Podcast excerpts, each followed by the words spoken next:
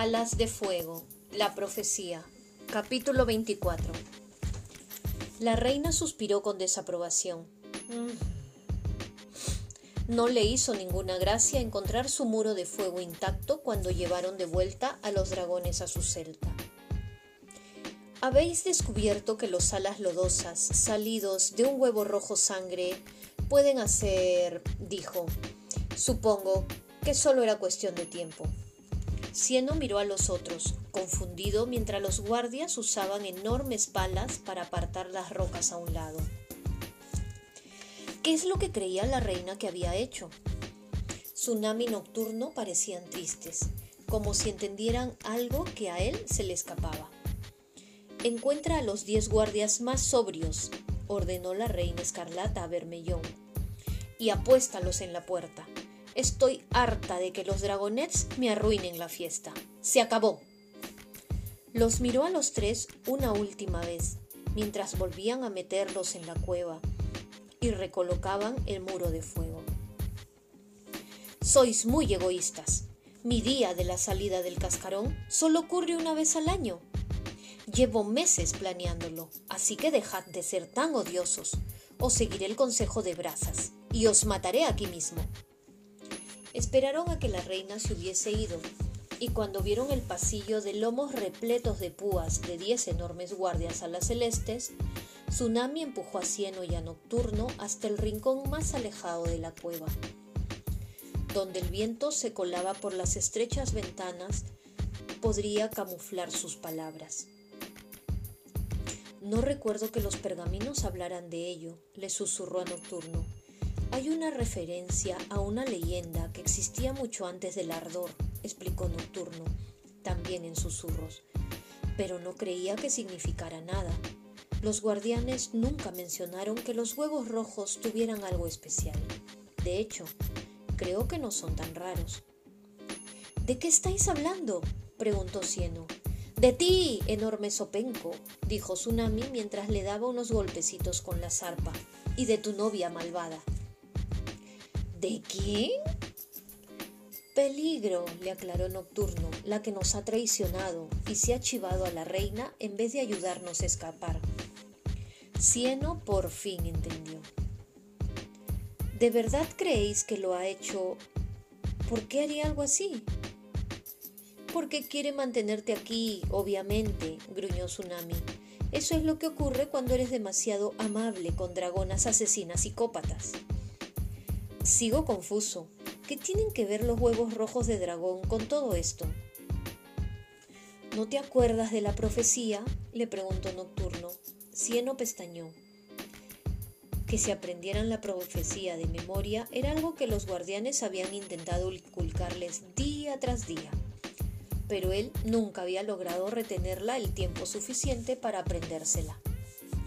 Para unas alas de tierra, buscad en el lodo recitó Nocturno, un huevo del color de la sangre de dragón. Cayó y miró ansioso a Cieno. Durante un momento nadie dijo nada. ¿Qué? ¿Yo? Habla, háblanos de la leyenda, le pidió Tsunami impaciente a Nocturno. Hablaba sobre cómo los alas lodosas que eclosionaban de un huevo de sangre de, de dragón podían andar a través del fuego, explicó Nocturno. ¿Eso es todo? dijo Tsunami con una voz cargada de sarcasmo. Bueno, no me parece demasiado útil, la verdad, no tanto como para tener que mencionarlo. Oye, si tuviera aquí mis pergaminos, podía encontrar algo más que nos sirviera. Esperad, hay algo que no encaja, señaló Cieno. Rapaz solía quemarme muy a menudo en las prácticas de combate. Pero no tienes ni una cicatriz, corroboró Tsunami intentó prenderte fuego en muchas ocasiones, muchas más que al resto de nosotros, pero tú siempre solías curarte, no sé, un día. Aún así me dolía, dijo Cieno, que recordaba claramente todas las quemaduras. El lodo, soltó Nocturno. Los dragones adquieren su fuerza de sus hábitats naturales. Los alas marinas son poderosos, más poderosos en el océano Supongo que tenías que hundirte en el lodo antes de poder desarrollar completamente tu inmunidad al fuego. Cayó un momento pensativo y la esperanza le iluminó el rostro. Puede que mis poderes se activen con la luz de la luna o algo así. Si eso es cierto, los garras de la paz han sido unos estúpidos por mantenerte bajo una montaña, le dijo Tsunami. Hemos estado en esas torres de prisión de noche los últimos dos días. ¿Tú te sientes diferente? Nocturno contempló las estrellas que brillaban al otro lado de la ventana. No, admitió, pero puede que simplemente no sepa cómo debería sentirme. Siguieron sentados unos minutos en silencio. ¿De verdad crees que Peligro nos ha traicionado? preguntó Cieno. Estoy segura de que sí, contestó Tsunami. No quiere perderte. Oh, eso es muy triste. Supongo que no tiene más amigos. Cieno, exclamó Tsunami exasperada. No sientas pena por ella. Nos acaba de vender a la reina. Y para, que conste, está claro que le gustas, y no solo como amigo. Cieno pestañó sorprendido, y Tsunami le tapó las alas con las suyas. Eh, es normal. Eres un amor, bueno y bondadoso, pero no puedes perdonarla por esto. Peligro se volverá más posesiva si se sale con la suya. Deberías alejarte de ella, agregó Nocturno negando con la cabeza. No puedes confiar en ella. Supongo que tampoco va a rescatar a Sol, dijo Cieno embargado por la pena. No, tendremos que hacerlo nosotros mismos. Mañana, añadió Nocturno. Todos miraron a los guardias que custodiaban el túnel. Incluso si Cieno podía mover las rocas de fuego, ni entre los tres podrían enfrentarse a aquellos guerreros tan fieros. Estarían atrapados el resto de la noche. Ya se nos ocurrirá algo, dijo Tsunami, que parecía segura de ello. Cieno estaba exhausto, ya que había dormido poco y mal desde la pelea con Fior se enroscó en el suelo mientras los otros dos se tumbaban encima de él, tal y como solían dormir cuando eran pequeños, antes de que Rapaz insistiera en que tenían que dormir en los dormitorios y cada uno en su cama de piedra. El calor y el peso de los otros dos era justo lo que Cieno necesitaba, a pesar de sus miedos respecto a lo que pudiera depararle la mañana siguiente. La culpabilidad que sentía por haber confiado en peligro y la tristeza por su traición se durmió enseguida. Y aquella noche no tuvo ninguna pesadilla.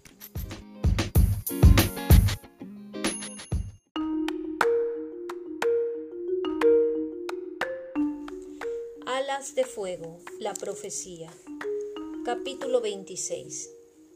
Decepcionante, le dijo la reina escarlata a Brasas, cuando los dragones del público estallaron en aplausos y gritos.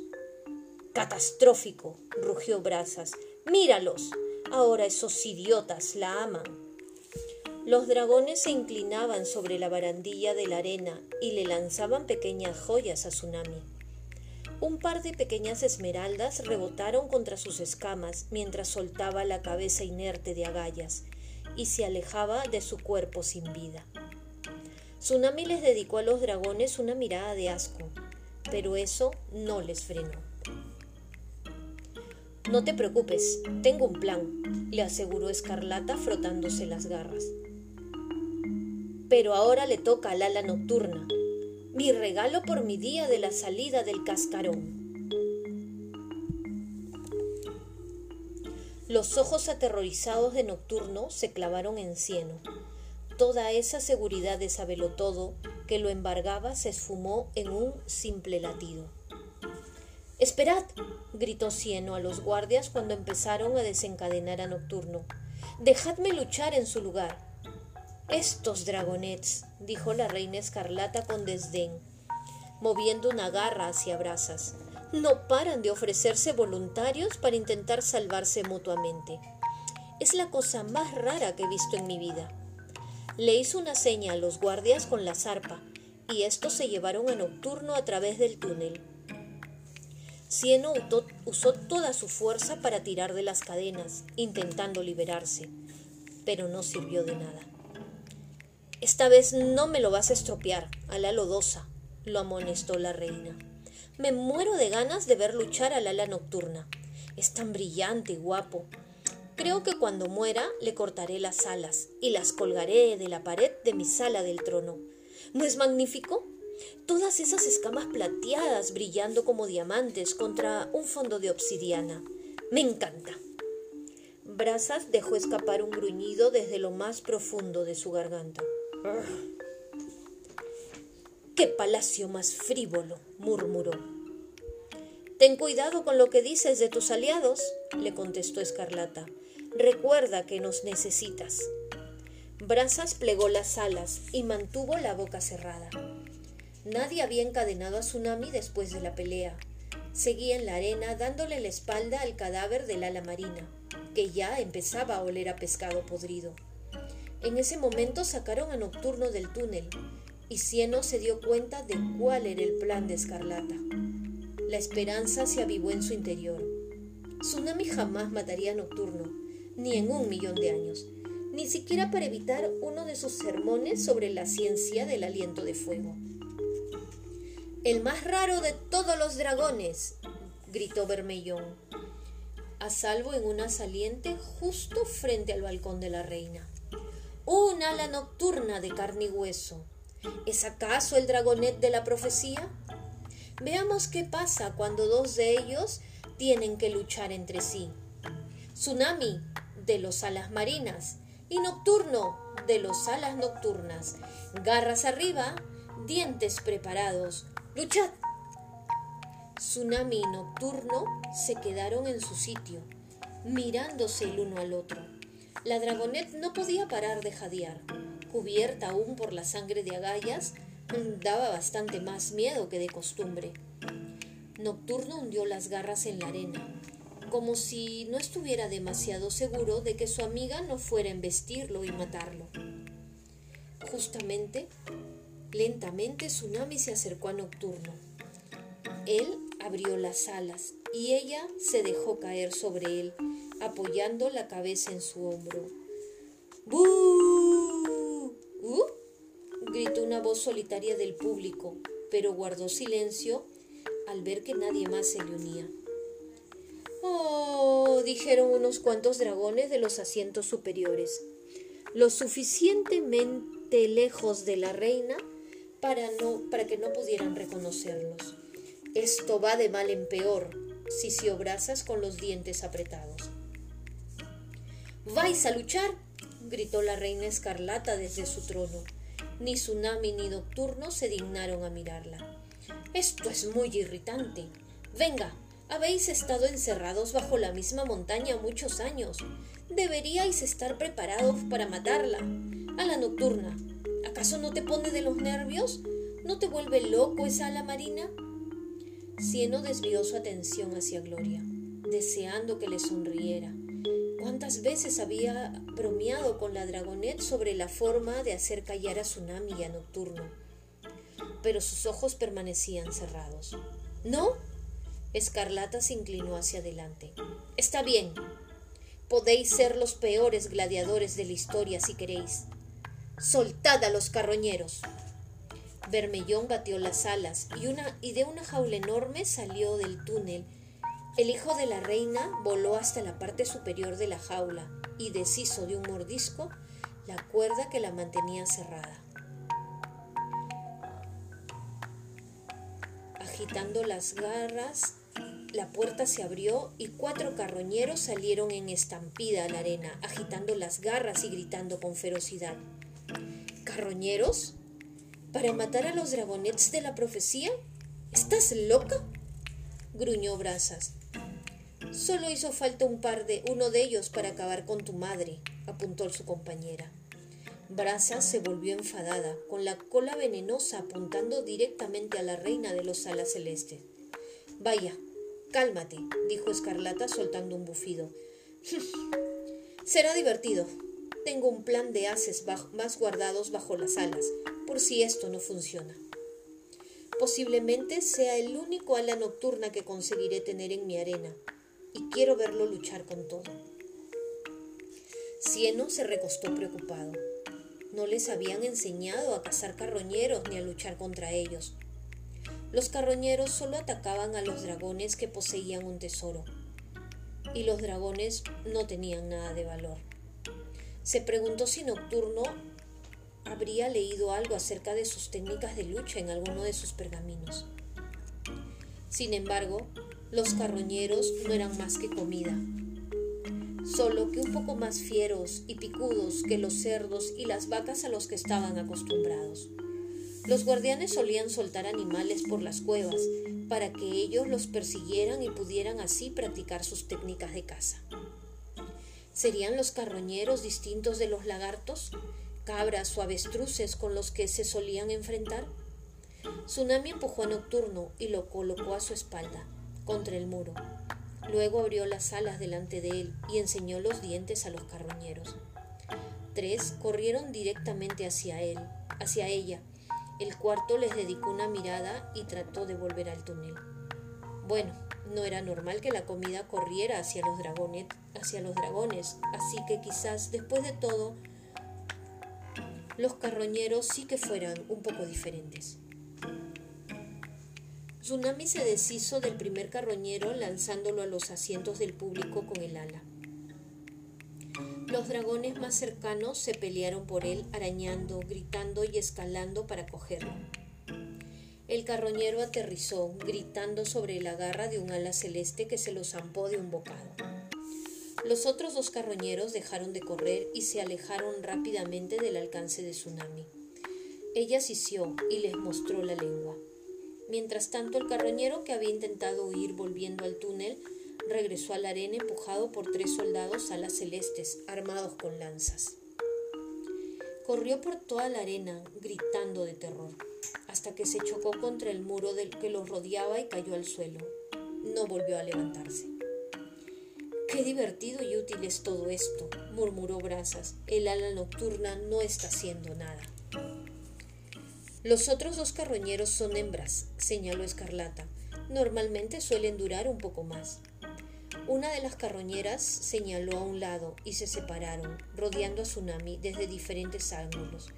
Se acercaron lentamente, cada una sujetando una garra plateada. Tsunami las miró hasta que salieron de su campo de visión. Luego se giró y se lanzó a por la de la izquierda. Esa se le coló bajo las garras y le apuñaló en el estómago.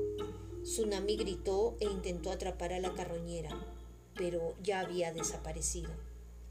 Al mismo tiempo, la otra carroñera salió corriendo a espaldas de Tsunami y se dirigió a Nocturno. El ala nocturna intentó arrojarla bien lejos, como había hecho Tsunami, pero la carroñera se revolvió entre sus garras de repente le empezó a escalar por la pata delantera y antes de que pudiera quitársela de encima ya le había llegado a la espalda. Cieno se puso tenso. Nunca había visto un movimiento como aquel. Definitivamente una vaca no intentaría jamás nada parecido. Nocturno intentó girar la cabeza sobre los hombros para morder a la carroñera, pero se movía demasiado deprisa y le escalaba por las escamas como una salamandra por la roca. Sacudió la cabeza furioso e intentó alcanzarla con las garras. Ella se soltó, resbaló por un lado y Nocturno se arañó sin querer a sí mismo. Un fino hilo de sangre le empezó a brotar del cuello. No está siendo demasiado impresionante, bufó la reina escarlata. Supongo que no puede leer la mente de los carroñeros. Me aburro. Cieno cerró las garras en un puño. La carroñera se estaba acercando demasiado al hocico de Nocturno. Si conseguía hincarle la garra en un ojo. Tsunami, gritó. Tsunami estaba al otro lado de la arena persiguiendo a la carroñera que la había atacado a ella. Tsunami era más rápida, pero la carroñera cambiaba de dirección una y otra vez y se le metía por debajo, cuando Cieno la llamó, Tsunami se giró en redondo y vio a Nocturno en peligro. Corrió hacia él, pero antes de que llegara, Nocturno apretó los dientes y golpeó la cabeza contra el suelo. La carroñera se le había colgado de los cuernos y tras el fortuito movimiento del dragonet cayó al suelo y se fue rodando hasta el muro. Al instante se puso en pie y apartó de los dientes de Nocturno que mordieron el aire. Nocturno no le dio casa, se quedó masajeándose la cabeza y mirando cómo la carroñera se tambaleaba. Cuando Tsunami pasó por, su lado, la agarró de la pata y la retuvo. La carroñera de Tsunami se había acercado a la de Nocturno y la estaba ayudando a apoyarse contra el muro. Las dos carroñeras miraron a su alrededor, reparando en todos los dragones del estadio. Unos, unos gritos furiosos salieron de sus boquitas. Tienes razón, admitió Escarlata, con un suspiro. Ah, esto no es tan emocionante como imaginaba. Pasemos directamente a los alas heladas, le gritó a Bermellón. Su hijo hizo una seña a los guardias y estos salieron volando desde distintos rincones del estadio. Asustados, Cieno los vio dirigirse directamente a los prisioneros a las heladas. Supuso que habría al menos ocho de ellos arriba. De pronto, y gracias a una de las lecciones de Nocturno, se acordó de que los alas heladas odiaban a los alas nocturnas por, por una guerra que había sucedido hacía muchísimo tiempo. Por fin haces algo inteligente, sisió Brasa. Déjame luchar a mí también, rogó Cieno. Déjame bajar con mis amigos. Aunque sabía que tres dragones no tendrían nada que hacer contra ocho alas heladas, prefería estar allí abajo con sus compañeros que allí quieto en el balcón, incapaz de echarles una mano. De pronto, una nube pareció cubrir el sol, el ruido de muchas alas hizo que los dragones alzaran la vista y vieran la cola la ola de oscuridad que volaba sobre sus cabezas. Un trozo de oscuridad se separó del resto y bajó en espiral hacia la arena, esquivando la red de cables. Cuando descendió con su característico aire de grandeza, Cieno lo reconoció. Por fin había llegado Oráculo.